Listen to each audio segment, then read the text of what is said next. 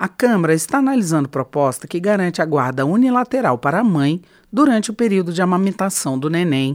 A proposta que altera o Código Civil leva em consideração a determinação da Organização Mundial da Saúde de que os bebês sejam alimentados exclusivamente de leite materno pelo menos até o sexto mês de vida. A autora da proposta, a deputada Leda Borges, do PSDB de Goiás, lembrou que, por mais que o Estatuto da Criança e do Adolescente preveja preferencialmente a guarda compartilhada, é preciso, durante o período de amamentação, evitar o afastamento entre mãe e filho por longos períodos.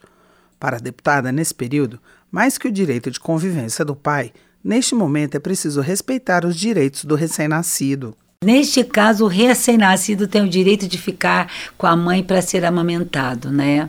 E nesse momento tão importante na vida da criança. A deputada destacou que, além da nutrição, a amamentação traz equilíbrio e segurança emocional para o bebê. Sabemos da importância é, do, do, equilíbrio emocional na Sim. fase inicial da criança, da infância também, para a vida futura dessa, dessa pessoa, né?